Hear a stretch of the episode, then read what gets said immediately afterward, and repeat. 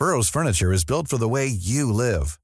From ensuring easy assembly and disassembly to honoring highly requested new colors for their award-winning seating, they always have their customers in mind. Their modular seating is made out of durable materials to last and grow with you. And with Burrow, you always get fast, free shipping. Get up to 60% off during Burrow's Memorial Day sale at burrow.com slash ACAST. That's burrow.com slash ACAST. burrow.com slash ACAST. There's a mistake. Moonlight, you guys won Best Picture. Well, there were three of us in this marriage. Ich zitiere, Herr Präsident, mit Verlaub, Sie sind ein Arschloch. Und wenn die Frauen mit den Boys schlafen, dann müssen sie sich hier anfangen. Well, I'm not a crook. Does everybody remember our Nipplegate? Ich nehme diesen Preis nicht an. I did not have sexual relations with that woman. Wenn wir Freunde wären, dann müsstest du so einen Scheiß überhaupt nicht machen. Ich wiederhole, ich gebe Ihnen mein Ehrenwort. Herzlich willkommen zur allerersten Ehrenwortfolge 2023. Ich bin Fabienne Und ich bin Jakob. und wie im alten Jahr auch und in dem Jahr davor auch, reden wir alle zwei Wochen über eine skandalöse Geschichte, die einer von uns vorrecherchiert hat und dem anderen erzählen wird und euch hoffentlich auch. Und ja, bevor es losgeht, wünschen wir euch alles Gute fürs neue Jahr, Gesundheit, Glück und Zufriedenheit und ja, möglichst wenige Skandale, würde ich sagen. In eurem Leben auf jeden Fall, ja. Ja. Und möglichst viele da draußen, über die wir dann hier erzählen können, damit wir uns alle gegenseitig ein gutes Gefühl geben. Dass wir unser Leben noch ganz gut unter Kontrolle haben. ja, aber geht dir das nicht auch so, dass du nie ein besseres Gefühl hattest als beim Gucken der Fire Festival Doku auf Netflix? Absolut. Ich muss wirklich sagen, das hat mir das Gefühl gegeben, dass in meinem Leben alles nach Plan verläuft im Vergleich. Richtig. Du konntest noch so sehr am Limit sein. Immerhin warst du nicht da drin Und in das dieser Schöne war Geschichte. bei der Dokumentation auch, dass man es diesen ganzen Arschgeigen auch wirklich mit ganzem Herzen gegönnt hat. Ja, absolut. Ja. Lange Rede, kurzer Sinn. Ich bin Gott sei Dank heute nicht in der Pflicht, euch was vorzuturnen, sondern das wird Jakob übernehmen. Und wie immer habe ich keine Ahnung, worum es geht und bin ganz gespannt. Du hast eine nebulöse Andeutung gestern gepostet auf unserem Instagram-Kanal. Und da gab es schon verschiedene Vermutungen von eurer Seite, um wen es heute geht. Klär uns doch mal bitte auf. Ja, nicht sofort, aber meine Ankündigung hat sich ja vor allen Dingen auf ein Jahrzehnt bezogen. Mhm. Denn ich dachte mir, ich beginne das neue Jahr mal mit einer gehörigen Portion Nostalgie. Sehr schön. Denn du und ich, wir sind ja beide in den 90ern groß geworden. Mehr oder weniger groß. ja, das stimmt. Und ich weiß nicht, wie es bei dir war, aber ich bin in diesem Jahrzehnt mit einem Familienmitglied besonders eng zusammengewachsen, nämlich dem Fernseher. Ja, mochte ich auch am liebsten. Das war in unserer leicht dysfunktionalen Familie ähm, gerade am Wochenende sowas wie ein zusätzlicher Erziehungsberechtigter eigentlich. Jetzt bist du ja, wie wir inzwischen alle wissen, auf dem Land groß geworden mhm. und konntest im Gegensatz zu mir den lieben langen Tag auf Weiden und Wiesen herumtollen. Aber war Fernsehen trotzdem so ein Ding bei dir wie bei mir? Absolut. Ich bekomme ganz oft noch die Geschichte erzählt, wenn ich zu Hause bin, dass mein allererstes Wort Bundesliga war, weil ich wahnsinnig viel Fernsehen geguckt habe. Und ich bin auch so immer durchs Haus gelaufen, habe so nachgebrabbelt, was ich so an Werbeslogans Mhm. gehört habe. Und es gibt so noch so Super 8 Aufnahmen, die meine Mutter mal gemacht hat mit einem Camcorder. Und dann siehst du mich mit diesem dicken Pampers-Arsch so durch die Wohnung wackeln und immer so Dinge vor mich hin murmeln, wie so, hier kriegen sie das beste Fernsehen und so. Oder äh, Feri Ultra oder so ein Kram. Und das waren die ersten Dinge, die ich gesagt und erzählt habe. Also Fernsehen war riesig. Kannst du dich noch an eine Sendung erinnern aus deiner Kindheit? Die Maus war schon, Hm. schon wirklich immer ein Happening, das musste sein. Und Löwenzahn Hallo Spencer, mochte ich auch sehr. Kann aber sein, dass Mochte du dafür ein bisschen zu jung bist. Ne? und Sesamstraße. Ja, das waren so die, die Musts eigentlich. Also das war ganz wichtig. Und die VHS-Kassetten von Rolf Zukowski. Das war mein Heiligtum. Na, da war ich raus. Damals schon. Das war auch ganz lange mein Karrierewunsch, so bis, bis, bis 19. Kinderliedermacherin. Nee, bei Rolf Zukowski im Chor singen. Das war, mein, das war wirklich mein erster Berufswunsch. Ja, also es ist ziemlich offensichtlich. In der heutigen Geschichte geht es ums Fernsehen. Genauer gesagt um die erfolgreichste deutsche Talkshow der 90er. Und damit verbunden einen der größten TV-Skandale eben dieses Jahrzehnts. Ah, ich liebe einen guten TV-Skandal. Ja. Ich erzähle euch heute die Geschichte, wie Margarete Schreinemakers, mitten in ihrer Sendung live und vor einem Millionenpublikum von ihrem eigenen Sender abgeschaltet worden ist. Und damit wir so richtig in Stimmung kommen, habe ich mich nochmal durch das TV-Programm der Mit-90er geseppt. An dieser Stelle übrigens ein großes Dankeschön an YouTube-Kanäle wie Fernsehheini und Was wann war, die quasi die gesamte deutsche Fernsehgeschichte Illegal digitalisiert. raubkopieren und Ja. digitalisieren. Aber das sind so, sind so, äh, wie sagt man, Zeitdokumente eigentlich, ja, stimmt die schon. jetzt für alle zugänglich sind und mir das Leben dieser ganzen Recherche deutlich einfacher gemacht haben. Also, wenn ihr da draußen eure alten VHS-Aufnahmen vom Fernsehalltag aufgenommen und archiviert und digitalisiert habt, Dankeschön. Danke auch von mir. Ich So. weiß nicht, was kommt, aber. Jetzt machen wir mal den Fernseher an. Morgens halb zehn in Deutschland. Nackig wird sich zart.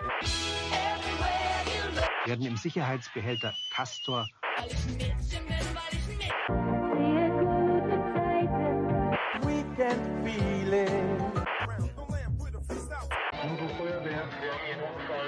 Du und Schokolade? Ich glaub dir kein Wort. RTL Samstagnacht. Mit Wiegald Boni. Schmeckt einander. Live aus Köln. Ich muss vor allem sagen, dass ich die Intro-Musik der 90er legendär fand von der ganzen Absolut. Sendung. Und was man hier auch gehört hat, war das Intro zu Notruf mit Hans Meiser. Das habe ich auch so geliebt als Kind. Nee, das war gar nicht mein Fall. Ich habe aber sowieso irgendwie, immer, ich weiß nicht, habe früher schon nur öffentlich-rechtliches Fernsehen konsumiert. Ja, genau. Dreiseit-Dokumentation über Richtig. alte Kirchenschiffe oder so. Ja, genau. Ja. Was wir aber auch gehört haben, war zum Beispiel das Intro zu äh, Gute Zeiten, schlechte Zeiten, Mhm. das in dieser Zeit begonnen hat. Schmiteinander, die erste Sendung von Harald Schmidt. Man kann auf jeden Fall sagen, dass die 90er für die deutsche TV-Landschaft sowas wie ein goldenes Zeitalter waren. Auf jeden Fall. Das vergleichsweise junge Privatfernsehen war zu dieser Zeit inzwischen mehr als etabliert, muss man sagen. Und die liefen so langsam auch dem Angebot der öffentlich-rechtlichen immer mehr den Rang ab. Auf Sat1, RTL, Pro7 und Co. Da gingen quasi wöchentlich neue Shows in den Start.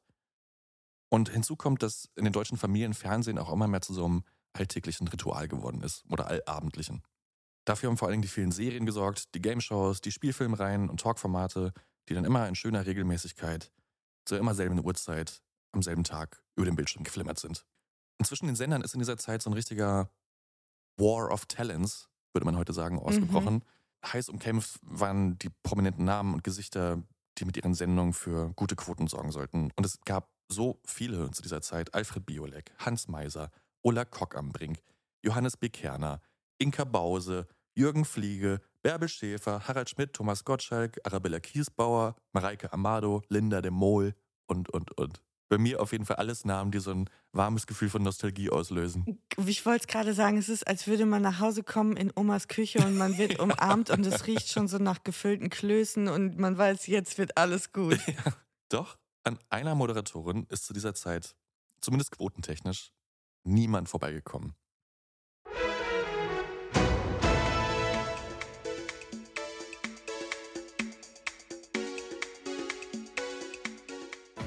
Einige Themen und Gäste von Schreinemakers Live.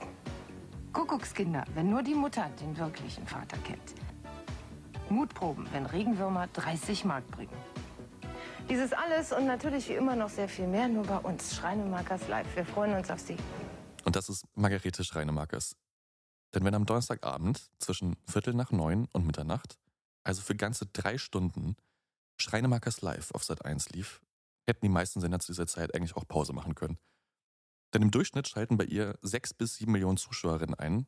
In Wow. Hochzeiten angeblich auch mal bis zu zehn, äh, was dann zu dieser Zeit ein Marktanteil von 60 Prozent gewesen wäre. Wahnsinn. Das sind heute Zahlen, die schaffen maximal noch Joko und Klaas.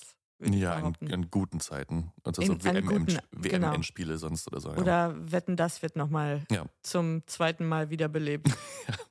Margarete Schreinemakers ist also nicht einfach eine Talkshow-Moderatorin, ist eine echte Koryphäe zu dieser Zeit. Deutsche Oprah. So ein Schwergewicht, richtig, ja. Und eigentlich auch der erste echte Fernsehsuperstar der 90er. Mhm. Seit 1992 läuft Schreinemakers Live, wöchentlich im Fernsehprogramm. Und was die Sendung damals so besonders macht, ist, dass eben nicht nur Stars und Sternchen bei ihr eingeladen sind, um über sich oder das, was sie eben so machen, zu sprechen, sondern vor allem sind da ganz viele echte Menschen, Mhm. Die reden dann bei ihr zum Beispiel über ihre HIV-Erkrankung oder über Akne, über Kindesmissbrauch oder Liebesprobleme, über Linkshändigkeit oder Fetische. Also Hauptsache richtig schön ekelig irgendwie. Nee, nicht nur. Es ist wirklich so die, die großen und die kleinen Schicksale. Also wie gesagt, es geht dann auch mal um, weiß ich nicht, um Glauben oder auch um in die Zukunft sehen oder ich weiß, also es ist wirklich alles dabei. Man kennt das so aus unserer Generation am ehesten noch so von Domian, würde ich sagen. Mhm, Ja. Ja? Oder das Nachtcafé. Ich muss dann ans SWR Nachtcafé denken. Mag ich ja Das auch. habe ich nie gesehen. Es ist jedenfalls alles dabei. Ja? Es Mhm. sind so die echten Geschichten aus dem echten Leben und pro Sendung hat sie, die ja drei Stunden geht, bis zu 30 Gäste, die da ein- und Was? ausgehen. Und zusätzlich gibt es dann auch immer mal wieder so redaktionelle Beiträge auch, also so Matzen oder Einspieler, Mhm. die dann die unterschiedlichen Themen entweder einleiten oder nochmal redaktionell unterstützen, etc. Generell muss man sagen, dass Schreinemakers Live eben nicht auch nur einfach eine Talkshow ist. Sie selbst bezeichnet es immer wieder als Infotainment. Also so eine Mischung aus ja, Unterhaltung und Information. Konkrete Lebenshilfe. Ja, oder auch einfach so ein Aufmerksam machen auf gewisse Themen. In einer Sendung ging es auch mal um Knochenmarkspenden zum Beispiel Okay. und äh, hat dann wirklich so einen richtigen Hype ausgelöst, äh, Knochenmark zu spenden Mhm. danach. Krass. Und diese 30 Gäste sind immer schon gleich von Anfang an irgendwie alle da oder frühstückt sie die so hintereinander weg? Mhm, genau, letzteres. Okay. Also die kommen dann immer nacheinander da rein gedümpelt. Manchmal sind es vier, die dann da sitzen und sich unterhalten, manchmal nur zwei, manchmal ist es eine Person, die Okay. was erzählt. Also erst ein Filmstar, dann kommt irgendwie ein Koch, dann Genau. kommt jemand mit einem Raucherbein. so ungefähr, ja genau. Cool. Wie auch immer, sie schafft es jedenfalls, das Fernsehpublikum jede Woche drei Stunden am Stück bei Laune zu halten und sorgt damit bei ihrem Sender Sat1 übers Jahr für dreistellige Millionenbeträge durch Werbeeinnahmen. Boah, das ist richtig krass. Mhm. Ich habe nicht gewusst, dass sie so groß war. Ich auch nicht, bis ich mich mit dieser Geschichte befasst habe. Heftig. Und dabei war Margarete Schreinemakers bis zu ihrer eigenen Sendung bei Sat1 alles andere als ein Erfolgsgarant, muss man sagen. Mhm. Ihre Anfänge machte sie so gegen Anfang und Mitte der 80er als Reporterin beim WDR. Moderiert später auch mehrere hundert Ausgaben des Nachrichtenmagazins Aktuelle Stunde. Mhm. Es folgt dann eine vierteljährliche Fernsehshow bei Radio Bremen, die irgendwann auch Kultstatus erreicht, aber es nicht lang überlebt hat. 1987 bekommt Schreinemarkes dann ihre erste eigene Sendung im Hauptprogramm der ARD, eine Quiz-Sendung namens Wortschätzchen, die so grauenvoll gewesen sein muss, dass sie nach nur neun Ausgaben wieder abgesetzt worden ist und sie danach auch so einen Ruf hatte als so eine äh, quirlige Kindertante quasi. War das eine Kindershow oder wie? Nee, aber sie kam rüber wie ein Kind. Sie Oh. kam sehr kindlich rüber und Okay. aufgedreht. Ich habe es nicht gesehen, insofern kann ich es nicht beurteilen. Ich habe nur, ich gebe nur weiter, was ich gelesen habe bei meiner Recherche. Naja, jedenfalls wird abgesetzt und auch der Nachfolger Chiquita, in der Schreinemarkers dann Parodien auf Frauenmagazine dieser Zeit spielt, also so Sketche, wird nach nur drei Folgen abgesägt. Aber es läuft nicht alles schlecht, denn zeitgleich kann sie sich als Co-Moderatorin der NDR Talkshow einen Namen als talentierte und auch wirklich einfühlsame Talkerin machen. Cool. Trotz dieser ganzen Flops gewinnt sie an Popularität, nicht zuletzt durch diese NDR Talkshow. Mhm. Die Menschen vor den Fernsehern werden auf sie aufmerksam. Und vielleicht noch ein bisschen wichtiger, vor allem werden die Menschen auf sie aufmerksam, die das Fernsehen machen. Denn parallel zur Karriere von Margarete Schreiner-Markers entwickelt sich das Fernsehprogramm auch an anderer Stelle. Neben den gebührenfinanzierten Sendern der öffentlich-rechtlichen gewinnen zu dieser Zeit vor allem die werbefinanzierten Programme der Privatsender immer mehr an Einfluss. Sat1 und RTL, das waren Mhm. so die ersten, die seit der Geburtsstunde des Privatfernsehens Mitte der 80er dabei waren und geben sich mit ihren Formaten auch alle Mühe, sich von diesem braven ARD- und ZDF-Programm abzuheben. Mhm. Die Shows sind lauter, die Studios sind bunter und die Sendung auch insgesamt einfach ein bisschen mutiger. 1991 ist Margarete Schreinemakers bei einer dieser Shows als Gast eingeladen und lernt bei einem anschließenden Abendessen mit den Produzenten und den Darstellerinnen den damaligen Programmdirektor von Sat1 kennen. Und der bietet ihr quasi aus dem Stand eine eigene Sendung bei Sat1 an, Nicht schlecht. wöchentlich, live und mit maximaler Freiheit. Und natürlich sagt sie, Ja, wer könnte das ablehnen, so ein Angebot? absolut. Mega. Als Schreinemakers Live dann nicht mal ein Jahr später, am 17. Januar 1992, das erste Mal ausgestrahlt wird, beginnt damit ein völlig neues Kapitel. Und zwar nicht nur für Schreinemakers selbst, sondern fürs deutsche Fernsehen insgesamt, muss man sagen. Denn so eine One-Woman-Show in dieser Form kannte man einfach noch nicht. Also, wenn es mal eine Frau im Fernsehen gab, dann Mhm. eigentlich immer an der Seite von irgendeinem Mann. Die sich halb ausziehen musste und wahrscheinlich irgendeine Nummer hochgehalten hat, meistens. Nicht nur, nicht exklusiv, aber es wurde Frauen nicht zugetraut, eine Sendung alleine durchzuziehen und für Quoten zu sorgen. Mhm. Man muss Schreinemakers Live auch wirklich in vielerlei Hinsicht zumindest ein bisschen Respekt zollen. Denn vieles, was diese Sendung damals angestoßen, ausprobiert oder auch ja, schlichtweg erfunden hat, hat quasi den Grundstein für das moderne Fernsehen gelegt. Das waren nicht nur die Gäste und Themen, die ich ja vorhin schon mal erwähnt hatte, sondern auch so, ja, die Radikalität und Plakativität, mit der da zum Teil gearbeitet worden ist. Also ein Beispiel, es gab so einen relativ heiß diskutierten Bischof zu dieser Zeit, einen katholischen, und der wurde bei Margarete Schreiner-Markes eingeladen in der Sendung und den haben sie dann an einen Lügendetektor angeschlossen und ihn gefragt, ob er schon mal gelogen hätte. Und er rutscht dann sehr peinlich berührt an einem Sessel rum und drückt sich dann irgendwann so ein Nein raus. Und der Lügendetektor, der hinter ihm projiziert worden ist, also dieser, diese, diese Kurve, fupp, schlägt nach oben aus. Also er sagt Nein, der Lügendetektor sagt Ja. Krass, dass der sich darauf eingelassen hat. Ja.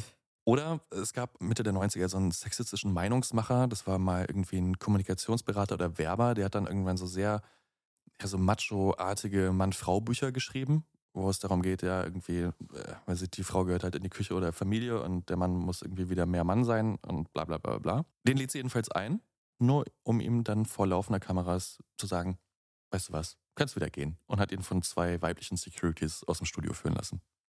Boss Move. Ja, das kannte man zu dieser Zeit einfach nicht. Ja, ne? glaube ich. Und generell macht Schreinemarkers selbst auch einfach vieles anders oder passt nicht so ins Raster. Sie ist frech, sie ist laut, sie unterbricht bei Gesprächen oder wirkt ihre Gäste auch ab. Sie macht ihre Haltung relativ klar und vor allem wirkt sie ganz anders als die Frauen, die sonst so im Fernsehen zu sehen sind zu dieser Zeit. Sie ist weder eine Schönheitskönigin, noch ist sie ein graues Mäuschen, sie ist weder eine Diva, noch ist sie kleinlaut. Sie ist vielmehr sowas wie so eine ja, postfeministische Supernova, die die deutsche Medienlandschaft quasi von Tag eins komplett auf den Kopf stellt. Weißt du denn, wie viel inhaltlichen Einfluss sie auf die Gestaltung der Sendung hatte? Auf diese Provokationen, die du jetzt als Beispiele dabei hattest? Ob das auch ihre Ideen waren oder ob sie einfach nur das Gesicht eines neuen Formates war, wo im Hintergrund ganz viele junge Wilde waren, die gesagt haben, ey, wir wollen ganz neues Fernsehen machen. Nee, ich glaube, das ist schon ganz viel sie gewesen Mhm. auch. Also, wenn man sich so durchliest, wie sie davor in den von mir vorhin genannten ja, gefloppten Sendungen aufgefallen ist, dann war die einfach schon immer laut und edgy. So. Und ich glaube, die hatte auch redaktionell, war die immer sehr ähm, investiert in diese Mhm. Geschichten, die da gekommen sind. Aber natürlich hatte sie auch ein großes Team hinter sich, ne, von Redakteuren und Redakteurinnen. So oder so, Schreinemarkers Live avanciert ziemlich schnell zu einem unheimlichen TV-Hit. Und natürlich waren zwischendurch auch immer mal wieder Promis zu Gast. Laut der Moderatorin selbst, aber dann eigentlich nur, wenn die auch wirklich was zu erzählen hatten. Also es war jetzt nicht so, hier ist mein neues Buch, kauft es. Genau, im Idealfall nicht. Im Idealfall hatten sie irgendeine Verbindung zu einem dieser Themen, um- um die es in der Sendung ging. Mhm. Oder die waren dann für irgendeine kultige Aktion zu haben. Und im Gegensatz zu den meisten deutschen Sendungen war ihre Sendung auch international wirklich relevant. Sie hatte Meryl Streep zu Gast, sie Krass. hatte Roger Moore, Keanu Reeves, Robbie Williams und Margarete Schreinemakers war auch die erste deutsche Fernsehmoderatorin, die nach der Präsidentschaftswahl mit Nelson Mandela gesprochen hat. Wow. Mhm. Nicht so schlecht. Aber weißt du denn, ob die Leute, unabhängig davon, ob sie aus dem Inland oder dem Ausland kamen, ich meine, wahrscheinlich war es im Inland relevanter, sind die Leute gerne zu Margarete Schreinemakers gegangen, weil sie wussten, es, hat eine Wahnsinnsquote? Oder hatten die Leute auch ein bisschen Manschetten, weil sie wussten, es kann irgendwie alles passieren und diese Frau ist auch mal so gerne off-script und ja, kann irgendwie dann freidrehen. Also ich schätze mal, die internationalen Managements haben die hingeschickt wegen der Quote, weil es Mhm. auch die quotenstärkste Sendung im deutschen Fernsehen war. Klar. Und bei den Deutschen war es wahrscheinlich so eine Mischung, kann ich mir vorstellen, weil, wie gesagt, an den, anhand der beiden Beispiele vorhin, du wusstest jetzt nicht unbedingt, was auf dich zukommt. Das war jetzt nicht wie in der NDR-Talkshow, wo du sitzt und weißt, okay, jetzt wartest du, bis alle anderen was gesagt haben, dann sagst du schön, was du über dein neuestes Buch dazu geschrieben hast und dann Mhm. trinkst du ein Glas Wasser, dann gehst du wieder. Und dann zweieinhalb Stunden kriechen sich alle gegenseitig in den Arsch und dann Mhm. ist die Sendung vorbei. Ich muss an Krömer denken, tatsächlich. Vielleicht auch, weil er vor kurzem aufgehört hat. Aber da habe ich mich auch gefragt, wissen die Leute eigentlich nicht, worauf sie sich einlassen? Weil es war ja mal, wann, mal waren es ja Gäste, wo man wusste, okay, da sind sich Host und Gast Mhm. ein, sehr sympathisch und dann wieder sehr unsympathisch. Und hier frage ich mich das auch so ein bisschen, ob es nicht ein Sicherheitsrisiko gewesen ist für manche Leute, zu Margarete Schreinemakers zu gehen. Nee, das glaube ich wiederum nicht. Es war jetzt nicht so eine Gotcha-Sendung, nicht so Mhm. eine, also wo du, wo dir jetzt eine investigative Falle gestellt worden ist. Es sei denn, ne, du warst irgendwie Der Bischof. der Bischof oder ein äh, sexistischer Autor oder sowas. Okay. kann, kann schon passieren. Aber ich glaube, so A bis B-Promis mussten sich nicht wirklich gruseln bei ihr. Also es ging nicht in erster Linie darum, Leute nackig zu machen. Nee, überhaupt nicht. Okay. Nee, nee, überhaupt nicht. Eigentlich eher so für die normalen Leute einzustehen und die echten Geschichten da draußen. Wie dem auch sei, im ersten Jahr wird ihr auf jeden Fall schon der Bambi verliehen. Ein Jahr später gibt es dann die Goldene Kamera. Schreinemakers live zu dieser Zeit wirklich überall in aller Munde gewesen und jeden Donnerstagabend in allen Wohnzimmern. Aber wie das so ist mit dem Erfolg, und das wissen wir beide besonders gut, kommt der natürlich auch nicht ohne Gegenwind aus. Nicht, weil wir erfolgreich sind, sondern weil wir über Gegenwind sprechen in unserer Sendung. Ich habe gerade gedacht, worauf will er hinaus? Hä? Also gerade die sogenannte intellektuelle Elite schoss sich schon auch gern mal auf die Sendung und die Moderatorin ein. Es wurde von Betroffenheitsfernsehen geschrieben, von Schicksalsvoyeurismus oder wie die Welt es damals formuliert hat, der ersten live übertragenen Selbsthilfegruppe der Republik. Und weil Margarete Schreinemakers sich angesichts der Schicksal ihrer Gäste dann und wann auch schon mal sehr ergriffen zeigte, also Mhm. die hat auch wirklich hier und da mal Träne vergossen, wurde sie von vielen auch so als ja, Heulsuse der Nation abgetan. Weinemakers war auch so ein Spitzname, den sie hatte. Es ist so typisch für eine Frau, die Erfolg hat mit irgendwas. Ja, und auch ihre Art zu sprechen gefiel vielen nicht. Sie hat so eine ja, sehr gedrungene, wie durch die Zähne gepresste Stimme oder Art zu reden, die manchmal klingt, als hätte sie so leicht einen im Tee. Man kann also zusammenfassend sagen, viele liebten sie und ebenso viele störten sich ganz schön gewaltig an ihr. Und das Feuilleton hasste sie. Absolut. Also gerade wenn man sich so Spiegel- oder Sternausgaben aus der Zeit durchliest, das ist schon ganz schön despektierlich, wie die geschrieben haben über die. Also Kann ich mir sehr von oben herab. vorstellen. So, Mitte der 90er, da lief ihre Sendung jetzt so seit zwei bis drei Jahren, scheint der Zenit dann aber auch schon erreicht gewesen zu sein. Das Fernsehen hat sich inzwischen angepasst. Es gibt immer mehr Shows mit vergleichbaren Konzepten oder zumindest ähnlich exzentrischen Moderatorinnen. Ein Medienwissenschaftler nannte es zu dieser Zeit die Schreinemarkerisierung des Fernsehens. Also es gab plötzlich Konkurrenz durch abgekupferte oder ähnliche Formate. Mhm. Es gab Quotendruck auf einmal. Die Zuschauerzahlen sind das erste Mal gesunken. Und auch bei ihrem Heimatsender Sat1 dreht sich so langsam der Wind. Was sich so ziemlich an einer Personalie festmachen lässt, denn seit 1995 gibt es im Haus einen neuen Programmgeschäftsführer. Fred Kogel heißt er. Und der hat Schreinemakers auch im eigenen Haus zunehmend unter Druck gesetzt. Als Mhm. erste Amtshandlung holt er erstmal seine persönlichen Kumpel Thomas Gottschalk, Fritz Egner und Harald Schmidt in den Sender, vermittelt denen dann beste Sendezeiten und regiert an anderer Stelle mit deutlich härterer Hand über das Programm. Und dummerweise läuft genau zu dieser Zeit der Vertrag von Schreinemakers langsam aus und sollte dann für die nächsten Jahre neu verhandelt werden. Und die Bedingungen, die seitens Sat1 jetzt gestellt worden sind, waren in den Augen von Schreinemakers allerdings indiskutabel. Ihre Sendung sollte zugunsten der Harald Schmidt Show um eine Stunde gekürzt werden. Mhm. Zusätzlich wurde von ihr ein Mindestmarktanteil erwartet, der kaum zu erfüllen war. Margarete Schreinemakers ist sich sicher, dass der neue Geschäftsführer sie eigentlich nur loswerden will. Sieht so aus.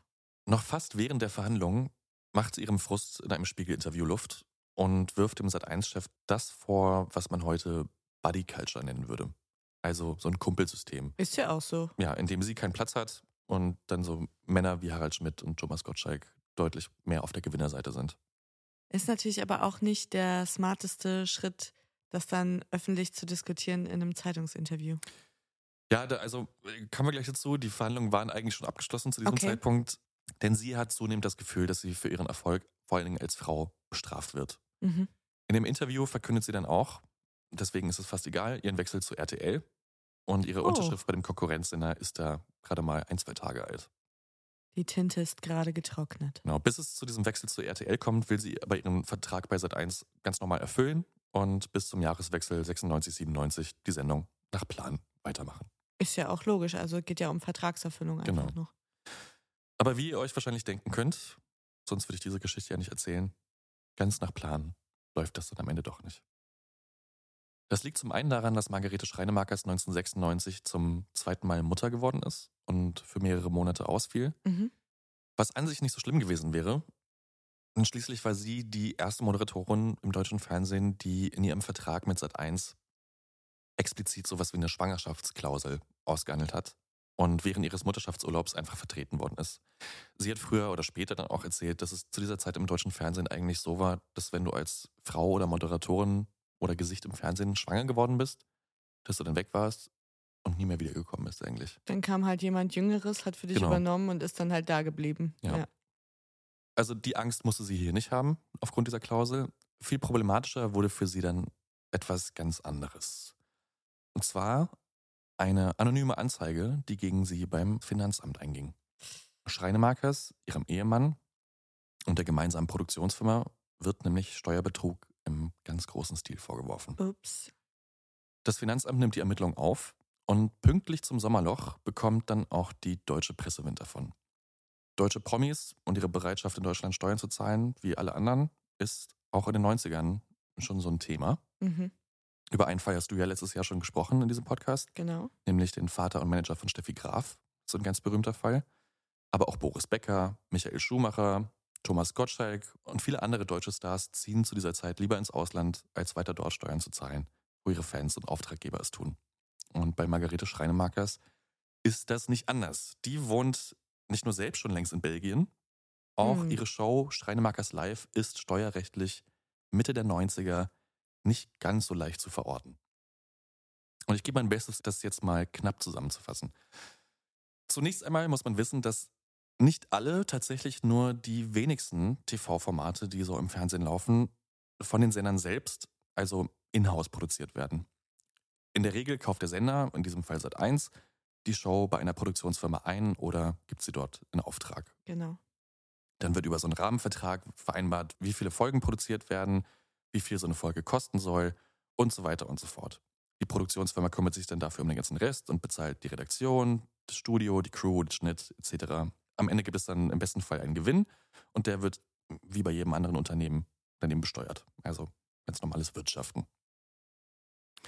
Im Fall von Schreinemakers Live funktioniert das am Anfang, also 92, 93 auch so, mit zunehmendem Erfolg dann so gegen Mitte der 90er allerdings etwas anders. Und das läuft dann so. Sat 1 zahlt pro Folge eine Million Mark an die Produktionsfirma. What? Ja. Krass. Die Produktionsfirma heißt Living Camera und hat ihren Sitz in Amsterdam. Diese, also Living Camera, beauftragt dann wiederum eine Firma in Köln mit der tatsächlichen Produktion. Und das ist dann die Telemaus. Und die Telemaus, also so heißt die Produktionsfirma, Ist ja lieb. gehört zu diesem Zeitpunkt dem Ehemann von Margarete Schreinemakers. Und ich glaube, sie hat auch Anteile. Für eine Sendung Schreinemakers Live bekommt die Telemaus dann allerdings nur noch 500.000 Mark. Der tatsächlich in Deutschland erzielte Gewinn ist dann damit natürlich umso kleiner. Nicht so dumm. Sprich, der zu versteuernde Anteil damit ist auch deutlich geringer. Yep. Ach ja, und die Moderatorin selbst, die bekommt ihre Gage gleich aus drei Richtungen überwiesen. Und zwar 60.000 Mark von Sat1, 30.000 Mark von Telemaus und nochmal 20.000 Mark von Living Camera. Das heißt, sie kriegt aus drei Richtungen äh, ihr Gehalt für eine Folge. Ihr deutsches Einkommen, das muss sie durch ihren Wohnsitz in Belgien als Künstlerin nicht versteuern. Äh, In Deutschland zahlt sie lediglich so eine pauschale Abzugssteuer, nennt sich das, von 15% plus Soli. Also ungefähr, ich glaube, so 22,5%. In Deutschland würde sie halt Höchststeuersatz zahlen, wenn sie Ja, da wohnen klar. würde. Also das ist jetzt schon alles kompliziert, aber wir sind noch nicht ganz am Ziel, aber wir haben es gleich geschafft. Denn hinter der ominösen Produktionsfirma Living Camera in Amsterdam steht dann auch noch eine Holding mit Sitz auf den niederländischen Antillen in der Karibik. Die Gewinne Ah. können dann also ganz leicht und legal nach Curaçao verlagert werden, wo für Unternehmen ein Steuersatz von 3% gilt. Oh Mann. Also, um es nochmal vorzurechnen, eine Million geht an Living Camera, das ist der große Topf. Eine halbe Million geht an die Produktionsfirma in Köln und die andere halbe Million als Gewinn nach Curaçao mit 3% Steuersatz. Ich fasse es kurz zusammen. Frau Schreinemakers hat Steuern hinterzogen. Für diejenigen, die es geht wie mir, immer wenn Zahlen im Raum stehen, dann kommt dieses Geräusch, wie wenn man so einen Windows-Rechner runterfährt. Dü, dü, dü, dü. There's never been a faster or easier way to start your weight loss journey than with PlushCare. PlushCare accepts most insurance plans and gives you online access to board-certified physicians who can prescribe FDA-approved weight loss medications like Wigovi and Zepbound for those who qualify. Take charge of your health and speak with a board-certified physician about a weight loss plan that's right for you. Get started today at plushcare.com slash weight loss. That's plushcare.com slash weight loss. plushcare.com slash weight loss. Das war auf jeden Fall die vorherrschende Meinung zu dieser Zeit. Lassen wir es mal dabei. Wir kommen auf jeden Fall noch dazu. Ach so, das war ein Gerücht oder was? Ja, pass auf. Das ganze System klingt auf jeden Fall super konvolut, ja, dass da Ja. so aufgestellt und gezeichnet wird. Das wäre jetzt aber auch nicht so wahnsinnig brisant, wenn das Finanzamt nicht vermuten würde, dass Living Camera in Amsterdam nur eine bessere Briefkastenfirma ist, um, wie ich es gerade erwähnt habe oder vorgerechnet habe, die Gewinne von Schreiner Mackers Live am deutschen Fiskus quasi vorbei zu manövrieren. Denn es ist jetzt nicht ungewöhnlich, dass eine Mutterfirma von so Produktionen irgendwo im Ausland sitzt. Ne? Okay. Also Endemol. Über, Ne? genau. Also da gibt es ja mehrere. Mhm. So, aber das Finanzamt sieht nicht ein, dass Living Camera auch irgendwas anderes produzieren würde als Schreiner Mackers Live. Das wäre dann einfach nur so ein Durchreichen von Gagen. Mhm. Die müssten quasi beweisen, dass sie auch andere Sachen produzieren, um wirklich als ja, so Mutterschiff so einer Produktion gelten zu können. Mhm. Glauben Sie nicht, deswegen veranschlagt das Finanzamt eine pauschale Abzugssteuer von 25 Prozent auf die gesamte Summe, die seit 1 dieser Amsterdamer Produktionsfirma pro Folge bezahlt und behält damit von 1 Million pro Folge 250.000 Mark ein, was bei 40 Folgen pro Jahr ein Minus von 10 Millionen Mark ergibt. Ja, das tut schon weh dann. Genau. Und deswegen wollen Schreinemarkers und ihr Team das auch nicht akzeptieren und gehen jetzt selbstgerichtlich gegen das Finanzamt vor. Und vielleicht ist auch gerade das der Auslöser dafür, dass die Presse jetzt so richtig heiß läuft. Denn dass Schreinemarkers sich gegen die Finanzbehörden und zusätzliche Steuerabzüge zur Wehr setzt, macht auch viele jetzt den Eindruck, dass es hier um nichts anderes als Habgier und ja, systemischen Steuerbetrug geht. Ja, klar. Zumal, wie du schon gerade gesagt hast, ist ja nicht die erste prominente Geschichte dieser Art ist. Die Leute kannten Genau. das ja, werden das in der Presse gelesen haben und gedacht haben, ah, toll, die auch. Genau, nach diesen ganzen ähm, Berichten über den Vater Graf, über Mhm. ähm, Michael Schumacher, Boris Becker etc., die Leute, das war ein rotes Tuch zu dieser Mhm. Zeit. Spiegel, Stern, Fokus, Gala, Bild, der Kölner Express, auf fast jedem Cover ist Schreinemarkers in diesen Wochen zu sehen. Die Titelstory des Spiegel lautet Steueraffäre Schreinemarkers, die bitteren Tränen der Margarete S., also hier wieder eine Anspielung auf äh, Weinemarkers. Oh. Der Stern druckt ihr Porträt ganzseitig auf der Titelseite ab und kommentiert das Porträt mit nur einem Wort. Gier steht da in großen Lettern drauf. In der Bild heißt es, Steuerfall Schreinemarkers, sie will Millionen vom deutschen Finanzamt zurück, obwohl sie im Ausland lebt. Wir müssen es nach 30 Folgen Ehrenwort wahrscheinlich kaum noch erwähnen, aber natürlich ist es auch hier die Springerpresse, die da mit größter Wonne draufhaut. Mhm. Und jetzt so einen Vorwurf nach dem anderen ausgraben, die sie noch irgendwie aus der Mottenkiste hatten und das alles abdrucken. Also es werden da wieder alte Geschichten aufgewärmt, nach denen Schreinemarkers nicht nur Steuern hinterzogen haben soll, sondern auch Spenden veruntreut hat. Oder dass die Firma Nokia ihr mehrere hunderttausend Mark pro Jahr für Produktplatzierung bezahlt. Aber stimmten diese Vorwürfe? Okay, wenn du jetzt fragst, nein. Ah, krass. Aber um den Springer Verlag hier auch mal ausnahmsweise in Schutz zu nehmen, es ist jetzt nicht so, als würde man sich nicht auch in anderen Medienhäusern die Finger nach guten Stories zu lecken. Mhm. Auch Magazine wie der Spiegel scheinen ihr Urteil eigentlich von Sekunde 1 gefällt zu haben. Im Bayerischen Rundfunk fährt man sogar extra ihre Immobilien ab, um herauszufinden, wo sie eventuell noch so Geld verstecken könnte. Ach du Schande. Egal, man kann also sagen, nicht nur in den Zeitungen, auch in der eigentlichen Heimat von Margarete Schreinemakers, dem Fernsehen, geht es im Sommer 96 um nichts anderes als sie. Und sie ist zu dieser Zeit ja selbst noch in der Babypause. Generell so ein bisschen auf Krawall gebürstet, sagt sie selbst, und vermutet hinter diesem plötzlichen Interesse des Bundesfinanzamts auch einen ganz anderen Grund. Denn zwei Jahre zuvor hatte sie in ihrer Sendung Karin Weigel, die Ex-Frau des CSU-Vorsitzenden Theo Weigel, bei sich zu Gast, Mhm. die zu diesem Zeitpunkt gerade durch die Presse von dessen neuer Liebe erfahren musste und sich nun bei Schreinemakers Live erstmals dazu verhalten hat in der Öffentlichkeit. Es laufen jedenfalls Tränen, auch bei Margarete. Es ist hochemotional. Der TV-Auftritt lässt Theo Weigel auch überhaupt nicht gut aussehen. Und der, wie es der Zufall so will, ist zu diesem Zeitpunkt Bundesfinanzminister. Dun, dun, dun, dun. Ein Racheakt. Noch während ihres Mutterschaftsurlaubs teilt Schreinemakers diese, nennen wir es mal, Verschwörungstheorie, dass Theo Weigel dahinter steckt mit der ganzen Nummer. in einem Interview mit der Hamburger Morgenpost. Sie ist sich sicher, der Bundesfinanzminister will sie, Zitat, platt machen. Für diejenigen von euch, die vielleicht auch gerade Mühe haben, sich zu erinnern, ja, Theo Weigel ist der mit der einen Augenbraue. ja, der hat so zwei Raupen als Augenbrauen. Ja. Richtig. Mhm. Und er ist der Typ, der in der Doku über Rohwedder, den Rohwedder-Mord, zitiert wird mit der Aussage, dass es ihn doch sehr genervt hat, weil er musste den Skiurlaub dann abbrechen, als er davon gehört hat. Stimmt, auch großer Moment. Ja, ja. guter Mann. Ja, also sie kann sich jetzt jedenfalls in den letzten Wochen ihres Mutterschaftsurlaubs dieses ganze Spektakel nur aus der Ferne mhm. mit ansehen. Also wie über sie in der Presse und im Fernsehen gesprochen und geurteilt wird zu dieser Zeit. Doch inzwischen ist es August und ihre erste Sendung nach der Schwangerschaftspause steht so langsam an. Und Margarete Schreinemakers verkündet, sie wird sich zu der ganzen Sache äußern.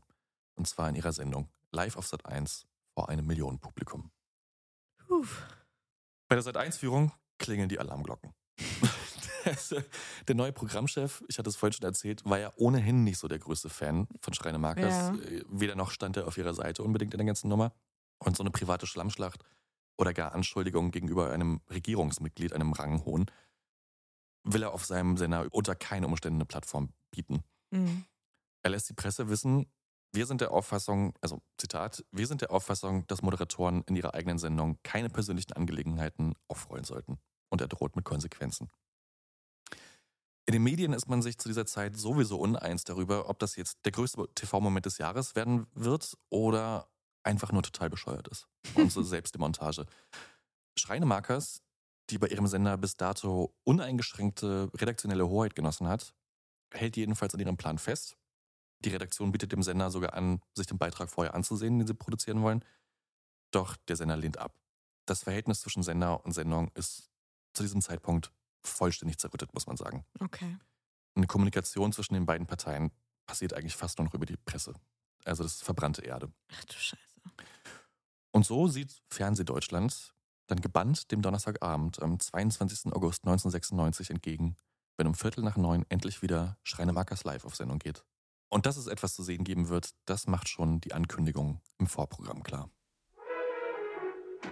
liebe Zuschauer, nach langer Pause bin ich wieder zurück und die Themen von Schreinemakers Live heute. Hörbar Live, wie mit einem Schlankheitsmittel das dicke Geschäft gemacht werden kann. Außerdem den Tod vor Augen, suche Eltern für mein Kind.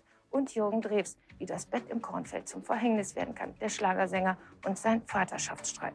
Und natürlich nehme ich heute Abend Stellung zu den öffentlich gegen mich erhobenen Vorwürfen. Gleich, sagte ich schon, bei Schreinemakers Live. Wir sehen uns.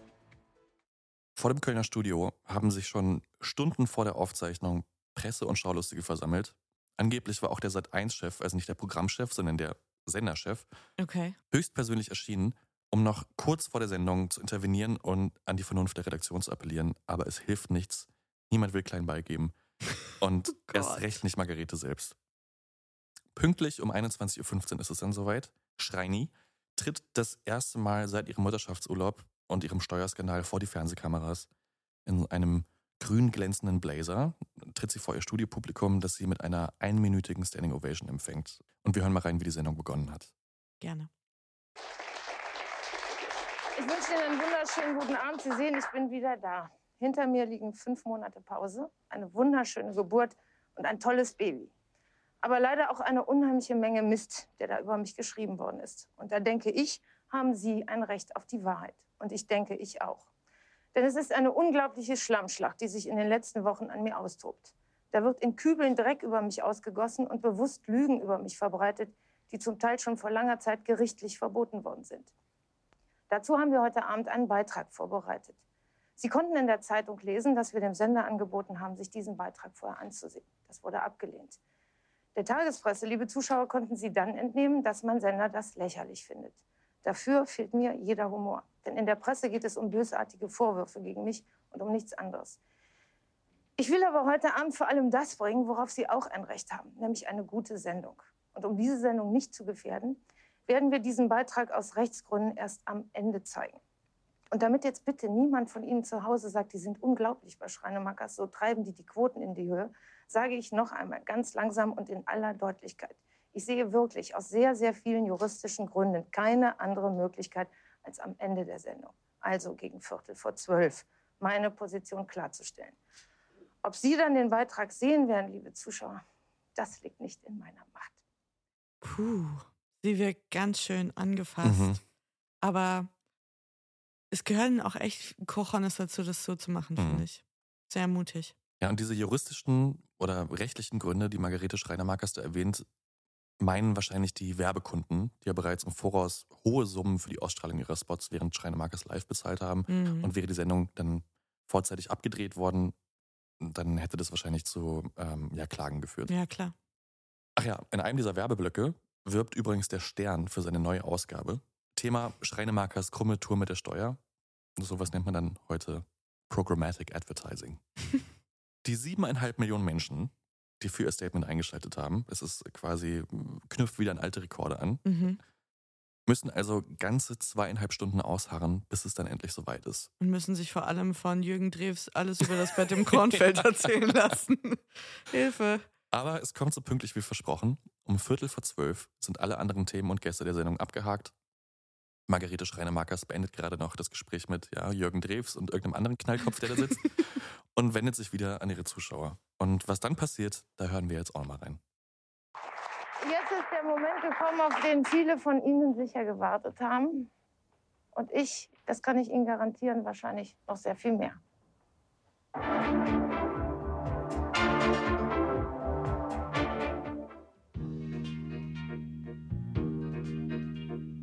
Hier ist Ihr Sat1-Team. Aus aktuellem Anlass muss Sat1 heute leider seinen Programmablauf ändern.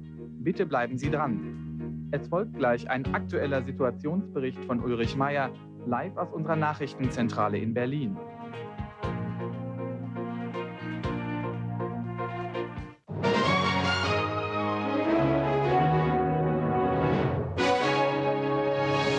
Sat1 Nachrichten mit Ulrich Meyer.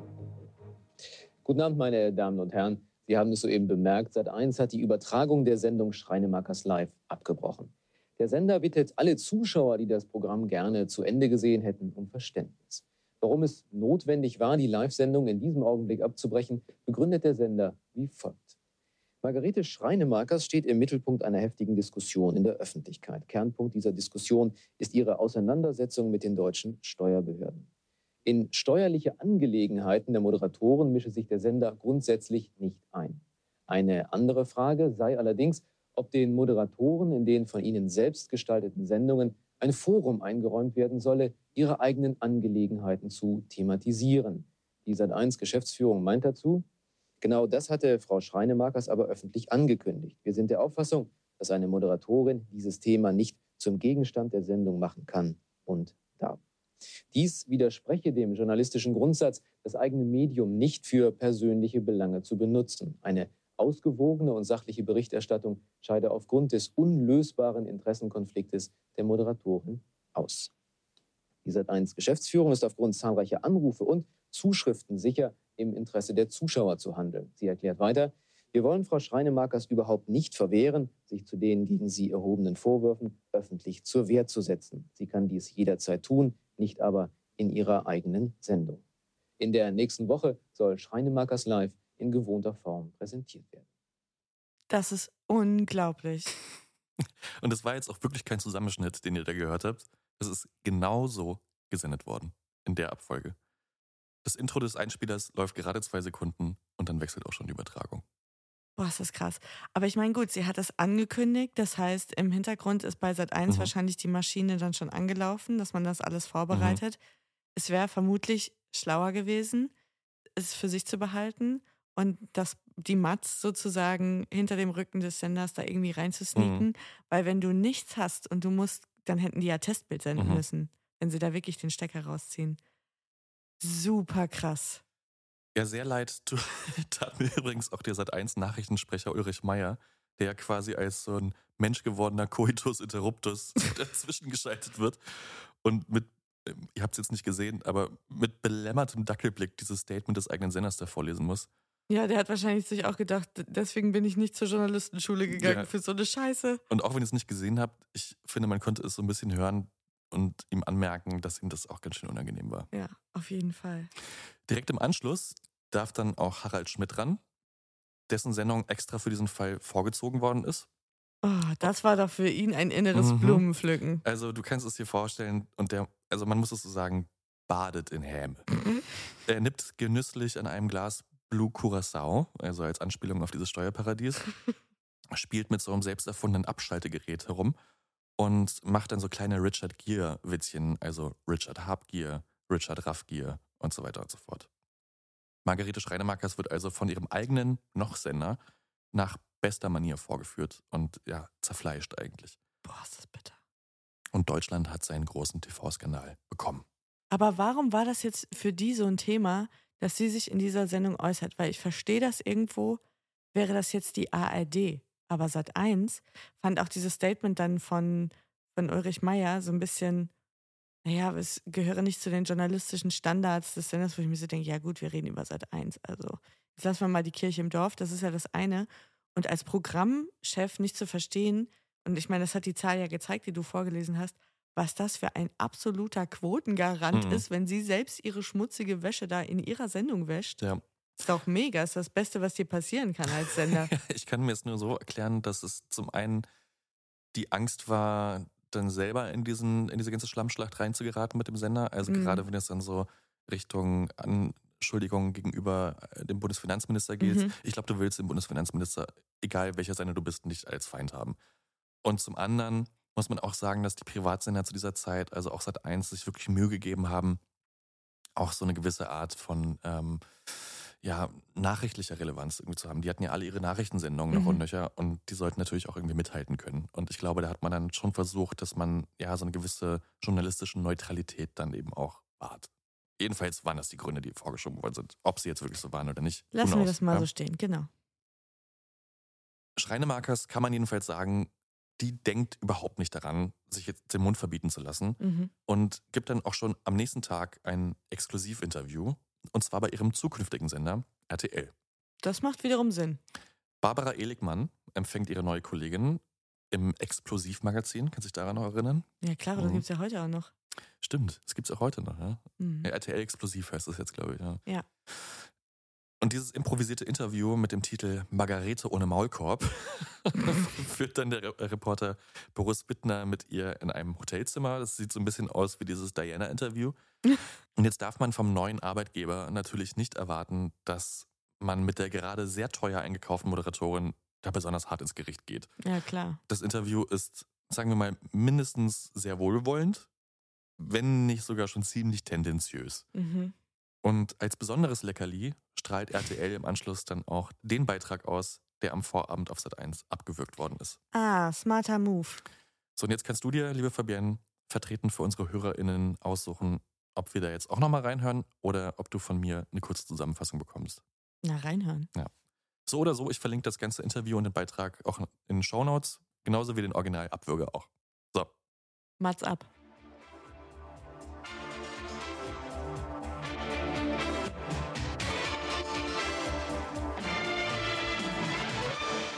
So, liebe Zuschauer, jetzt kann ich Ihnen endlich mal selber sagen, was denn nun dran ist an all dem Unsinn und all den Behauptungen, die da so über mich in Umlauf gebracht worden sind. Da gibt es sogar Leute, die sagen, die Schreinemarkers zahlt keine Steuern. Das ist absoluter Unsinn. Ich zahle selbstverständlich meine Steuern und das nicht zu knapp. Dann heißt es schnell, die Schreinemarkers zahlt in Deutschland keine Steuern.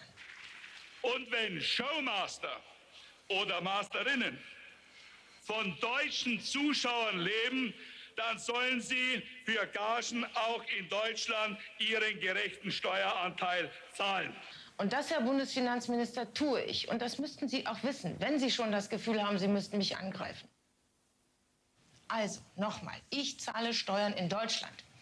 Ja, heißt es dann, aber weil die Schreinemarkers in Belgien wohnt, zahlt sie weniger Steuern. Dazu nochmal ganz klar, das stimmt. Aber ich zahle meine Steuern auf der Basis der dafür geltenden Gesetze. Und das sind deutsche Gesetze. Und wenn einige Politiker jetzt meinen, sich darüber aufregen zu müssen, dass das zu wenig sei, dann sollen sie sich doch bitte mal fragen, wer hat denn überhaupt diese Gesetze gemacht? Und wenn Sie mehr haben wollen, meine Herren, dann müssen Sie die eben ändern. Aber nennen Sie mir bitte einen einzigen Mensch, liebe Zuschauer, der freiwillig mehr Steuern zahlt, als er muss. Und dann gab es ja noch Schlagzeilen wie diese. Schreinemarkers fordert 20 Millionen vom Finanzamt zurück. Aber ob es die Bild am Sonntag war, die das behauptet hat, oder die Bild-Zeitung, die daraus dann nur noch viele Millionen gemacht hat, beides ist absoluter Unsinn. Und deswegen gab es in beiden Fällen dann solche Schreiben. Erklärung des Springer Verlages vom 10.01.96. Der Axel Springer Verlag verpflichtet sich, bei Meidung einer Vertragsstrafe nicht mehr zu behaupten und zu verbreiten, Frau Schreinemakers fordere 20 Millionen Steuern zurück. Denn es ist so, dass ich vom Finanzamt nicht eine einzige müde Mark zurückfordere. Ich habe mich nur dafür stark gemacht, dass die Firma, die diese Sendung produziert, nicht in Deutschland und in Holland besteuert wird. Denn wenn eine Firma gleich zweimal besteuert wird, muss sie über kurz oder lang pleite gehen. Und dann sind hier wirklich Arbeitsplätze gefährdet. So, und damit dürfte jetzt hoffentlich Schluss sein mit all dem Unsinn und all den Gerüchten. Und Sie wissen hoffentlich in Zukunft, was Sie davon zu halten haben, wenn Sie so etwas lesen.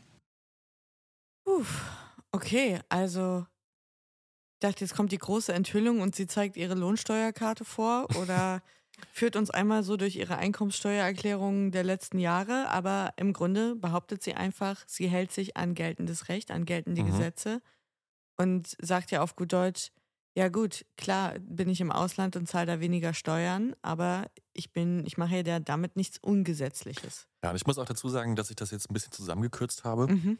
In dem ganzen Bericht sagt sie auch noch, warum sie in Belgien lebt, nämlich, dass sie da ihren Kindern eine normale Kindheit äh, ermöglichen kann, weil ja sie da gut, niemand das ist kennt. natürlich alles Bullshit, aber so ja. sei es, ja. Ähm, also es ist noch ein bisschen länger. Wie gesagt, ich verlinke es in den Shownotes, dann könnt ihr es euch angucken. Aber generell, ja, nimmt sie Stellung, zeigt auch auf, dass vieles davon Falschmeldungen waren, die gerichtlich verboten worden sind. Und ja, die Argumente habt ihr gehört. Dass RTL selbst ein großes Interesse hat, dass ihr Neueinkauf bei dieser Sache gut wegkommt, ist natürlich klar. Mhm. Denn in wenigen Monaten wird Schreinemakers mit ihrer Show zu diesem Sender umziehen. Und das war für RTL alles andere als günstig. Für drei Jahre Schreinemakers TV, so heißt dann die neue Sendung, Mhm. zahlt RTL 140 Millionen Mark. Wie bitte? Also knapp 1,3 Millionen Mark pro Folge. Aber man muss sagen, dass das vermeintliche neue Zugpferd für RTL den neuen Stall im Frühjahr 1997 deutlich angeschlagen erreichen wird. Seit diesem Steuerskandal sind schon bei Sat1 die Quoten ihrer letzten Sendung immer weiter zurückgegangen. Und auch der Neuanfang bei RTL ist alles andere als von Erfolg gekrönt.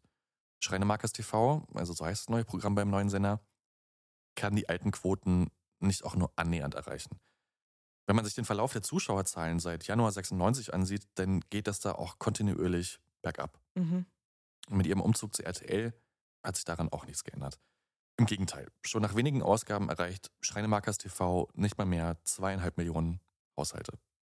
Und das ist ein richtiges Problem, denn im Vertrag zwischen RTL und der Produktionsfirma von Schreinemakers ist ein Quotenziel von vier Millionen Zuschauerinnen festgehalten. Und dabei muss man sagen, ist Schreinemakers TV eigentlich exakt dasselbe wie Schreinemakers Live bei Sat1. Sogar die Sendezeit ist identisch, nur der Sender ist eben anderer. Mhm. Aber es hilft alles nichts. Nicht nur ist das Image der deutschen Oprah ordentlich in Mitleidenschaft geraten, Mhm. auch die Fernsehlandschaft hat sich inzwischen einfach dramatisch verändert. Für so eine dreistündige Talksendung zu emotional tiefschürfenden Themen fehlt einfach zunehmend das Publikum. Inzwischen muss es lustig sein, wie eben bei Harald Schmidt oder eine spannende amerikanische Serie wie Akte X, was zu der Zeit gelaufen ist. Dieses Konzept von dem, von so einem gefühlsduseligen Infotainment hat einfach langsam ausgedient. Mm, Ich glaube auch, dass das Publikum gerade bei Sat1, RTL und so sich dann gewöhnte, dass nachmittags getalkt wurde. Mhm, genau, das kommt auch noch dazu. Und dann hattest du Vorabendserie, Mhm. dann hattest du einen Newsblog und dann hattest du halt einen geilen amerikanischen Spielfilm. Ja. So, ne? Und dann hatten die Leute wahrscheinlich keinen Bock mehr, das dann irgendwie bis spät in die Nacht nochmal irgendwie. also auch die Sendezeit ist ja, Ja. inzwischen, äh, also wenn man sich das überlegt, 21.15 Uhr bis 24 Uhr, das guckst du ja nicht mehr an heute. ja, allein, es kann sich auch heute niemand mehr vorstellen, dass überhaupt so lange eine Sendung Mhm, gelaufen ist. Absolut. Ja. Was also jetzt ich nicht find- irgendwie ein Eventprogramm ist, wie Schlag den Nee. Rab oder whatever, ja. Und das ist, das habe ich schon noch nie verstanden. Oder auch zweieinhalb Stunden NDR Talkshow. Mhm. I don't get it. Ja, und noch im selben Jahr des Senderwechsels zieht dann schließlich auch RTL vorzeitig den Stecker. Mhm. Der Vertrag wird aufgrund der verfehlten Quotenziele vorzeitig aufgelöst. Schreinemakers ist damit Geschichte. Nach ein paar Jahren Pause wird sie dann Anfang der 2000er nochmal für das RTL 2-Format Big Diet eingekauft, das übergewichtigen Menschen beim Abnehmen helfen soll. Quasi der Vorläufer vom sympathischen Format The Biggest Loser. Exakt. Cool. Aber auch hier wird sie nach nur drei Folgen wieder vor die Tür gesetzt. Wieder ein paar Jahre später folgt dann so ein Talk-Magazin in der ARD. Auch das läuft nicht besonders lange. Ende der 2000er macht sie dann noch einen letzten Versuch mit so einer interaktiven Call-In-Show beim Billigsender 9 Live. Oh, fuck. Und diese Sendung fällt mit 0,1 bis 0,2 Prozent Marktanteil schon fast unter die Bemessungsgrenze. Die Quote ist so schlecht, dass die Zusammenarbeit nach nur vier Monaten beendet wird. Oh, ist das traurig. Aber wir müssen uns alle keine Sorgen um Frau Schreinemakers machen. Denn ich fasse mal kurz zusammen, was sich Ende der 90er abseits vom Fernsehbildschirm sonst noch für sie ergeben hat. Denn rund anderthalb, zwei Jahre nach ihrem Steuerskandal kommt das Bundesfinanzamt zum Entschluss, dass weder ihr noch der Produktionsfirma ein Vergehen nachgewiesen werden kann und das Ermittlungsverfahren wird schuldlos eingestellt. Als Ergebnis gibt es dann übrigens auch eine saftige Steuerrückerstattung von 20 Millionen Mark. Und also sie hat sogar zu viel Steuern in Deutschland gezahlt, oder was? Genau, weil sie dann irgendwann diese Pauschalsteuer von 25 Prozent angesetzt haben. Ach. Und auch RTL wird zur Kasse gebeten, denn Schreinemakers zieht nach ihrer Kündigung gegen den Sender vor Gericht. Sie zweifelt die Rechtmäßigkeit der Kündigung an und fordert die ausgefallenen Produktionshonorare, Gagen und entgangenen Zinsgewinne. Boah. Und bei 1,3 Millionen Mark pro Sendung kommt sie damit insgesamt so auf 40 Millionen. Das Landgericht gibt ihr recht und sie einigt sich mit dem Sender außergerichtlich auf einen zweistelligen Millionenbetrag. Das ist krass. Ja. Und spätestens seit ihrem Karriereende hat sich Margarete Schreinemakers dann auch weitestgehend aus der Öffentlichkeit zurückgezogen. Zwischendurch hat sie sich nochmal als Designerin und Möbelgestalterin versucht. Mhm, ähm, und es gab da nochmal so einen kleinen Medienrummel um sie, als sie 2009 nach dem Joggen einen Herzstillstand erlitten hat und wiederbelebt werden musste. Oh, krass. Und über diese Erfahrung und natürlich auch ihre Karriere insgesamt hat sie später ein Buch geschrieben und ist dann für dieses Buch nochmal durch ein paar Talkshows getingelt, wenn auch nur als Gast. Ich hätte sie auch gern selbst zu diesem Thema befragt, aber ich konnte ums Verrecken keinen Kontakt finden. Ähm, also weder zu ihr noch zu dem Management oder einer Agentur. Ich glaube, die wird auch einfach gar nicht mehr vertreten in der Öffentlichkeit durch Mhm. irgendwen. Und ich glaube, dann muss man auch einfach akzeptieren, dass jemand nicht mehr in der Öffentlichkeit stattfinden möchte. Mhm. Aber sie war nicht mal in so einem Trash-Format oder so. War sie mal im Dschungel? Nicht, dass ich wüsste. Das will ich jetzt kurz wissen.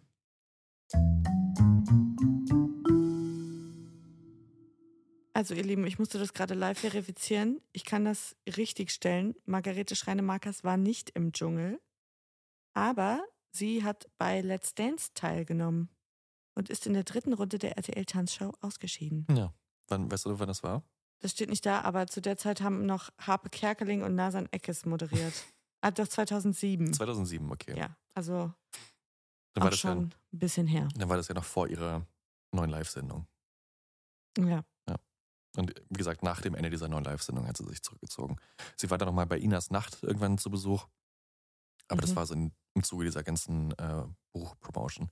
Das Buch habe ich übrigens auch hier mit dem schönen Titel Ich will das Leben küssen. Wenn jemand Interesse daran hat, Ich wollte es gerade sagen. Bitte meldet euch. Oder sagt doch mal Bescheid, ob wir diesen ganzen Schmarrn mal irgendwann verlosen sollten. das ist doch eine gute Idee. ob ihr da mal Lust drauf hättet, unsere ja, Primärquellen zu lesen. Genau. Weil wir haben jetzt mittlerweile schon ein ganzes Arsenal von Schrottbüchern, Biografien und gefälschten Reiseberichten und alle möglichen Klimbim, den wir zur Recherche gekauft haben. Und ja, wir machen so ein, wir machen es einfach so, wir machen ein kleines Voting auf Instagram und äh, vielleicht verlosen wir die dann einfach. wollt ihr den totalen Bücherflohmarkt? Genau. so, das war jedenfalls die Geschichte zu Margarete Schreinemakers und der Sendung, die live abgeschaltet worden ist. Eine fantastische Geschichte, Ja. Jakob. Ich lieb's. Ich liebe alles daran. Mir hat es auch echt Spaß gemacht, auch einfach ja in diese Fernsehwelt der 90er nochmal einzutauchen. Es war ein gutes Jahrzehnt. Es war einfach so geil schrullig alles. Es Ja. hat echt Spaß gemacht. Aber bittere Geschichte, dass jemand, der so eine heftige Karriere macht und Mhm. ja auch eine Pionierin ist für Mhm. viele, die dann folgten, dann so abgesägt Mhm. wird. Ich meine, man kann jetzt nur vermuten oder spekulieren, ob das jetzt tatsächlich so ein Racheakt von Theo die Augenbraue Weigel ist. Mhm. Ich bezweifle es ehrlich gesagt. Ja, weiß ich jetzt auch nicht. Ich Mhm. glaube, als Bundesfinanzminister bist du vielleicht Kummer gewohnt und hast auch andere Probleme, ehrlicherweise.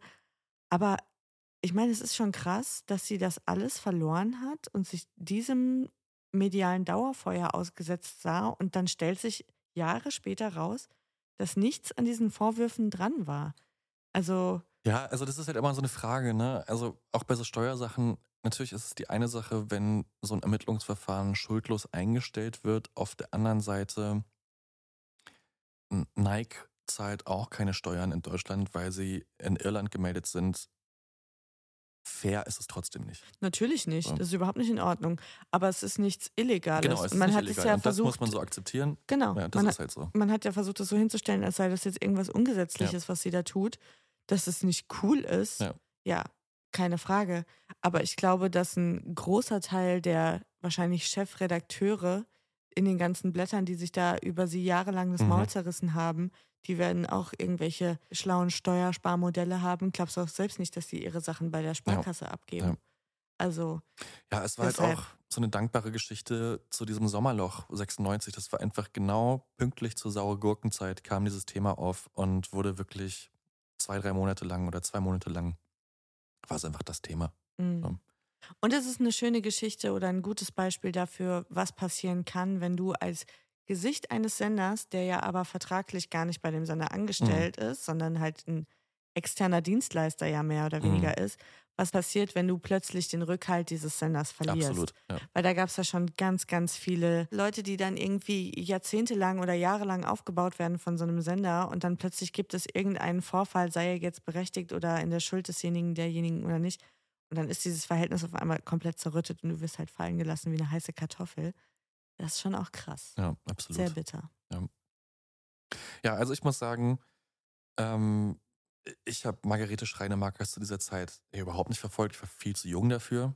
Ähm, also Ja. Mit zehn guckst du keine Talkshow um Viertel nach neun. Ich habe das jetzt alles so aus der Distanz der zeitlichen betrachtet und konnte mir wirklich viel Respekt für sie abgewinnen. Ich fand äh, wirklich ja, eindrucksvoll, was sie gemacht hat und wer sie war zu dieser Zeit.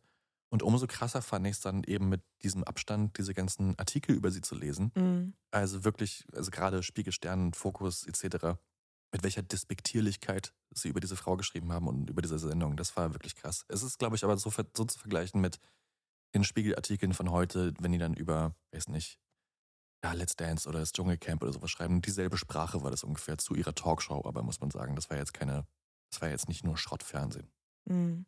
Ja, wobei, da hat sich ja auch das Blatt dann nochmal gewendet. Wir wussten ja zu der Zeit noch gar nicht, was da noch auf uns zukommen würde Absolut, ja. im Privatfernsehen. Absolut. Und ich meine, jetzt jedes Mal, wenn der Dschungel wieder losgeht, gibt es bei Spiegel eine, eine feste Kolumne darüber, wo du dich auch fragst, hm, ja, okay, das größte Nachrichtenmagazin Deutschlands, können wir so machen, ist ja auch egal. Auf jeden Fall eine krasse Geschichte. Ich möchte auch gar nicht sagen, dass ich jetzt irgendwie Steuerflucht gut finde oder dass Leute ins Ausland gehen, um fünf Cent zu sparen oder ein bisschen mehr. Das finde ich überhaupt nicht in Ordnung. Ich finde es Betrug an der Gesellschaft. Aber ich glaube schon, dass da, es hat sich ja schon angedeutet in dem, was du davor erzählt hast mit dem Wechsel des Programmchefs und so. Das war eine unbeliebte Frau, der Mhm. man das geneidet hat und man war das nicht gewohnt, dass eine Frau im Fernsehen so aufgetreten ist, dass sie so eine Power hatte, dass sie so gute Quoten gemacht hat, dass sie so ein Zugpferd war und deswegen wollte man die halt loswerden und absägen und hat halt die ganzen Männers dann wieder reingeholt. Und das ist schon auch ein bisschen ekelig. Ja, da kam viel zusammen auf jeden Fall. Ja, so ist es.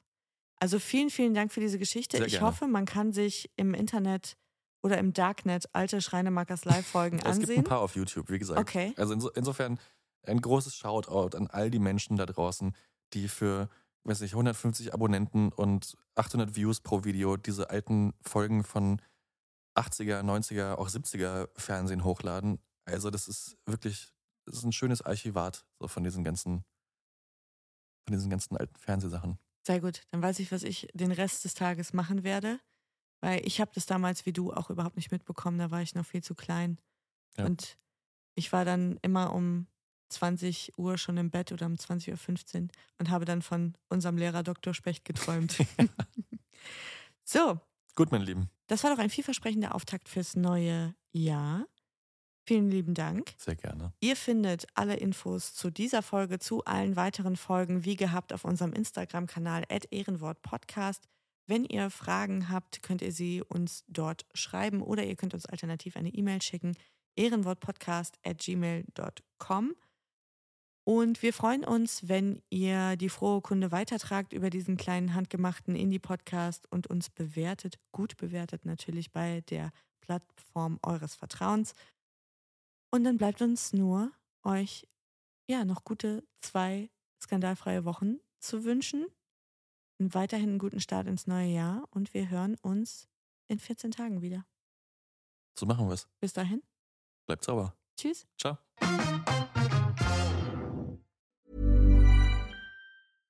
Hey, it's Paige DeSorbo from Giggly Squad. High quality fashion without the price tag. Say hello to Quince.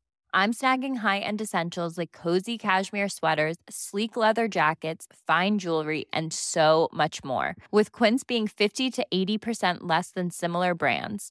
And they partner with factories that prioritize safe, ethical, and responsible manufacturing. I love that. Luxury quality within reach. Go to quince.com slash style to get free shipping and 365 day returns on your next order.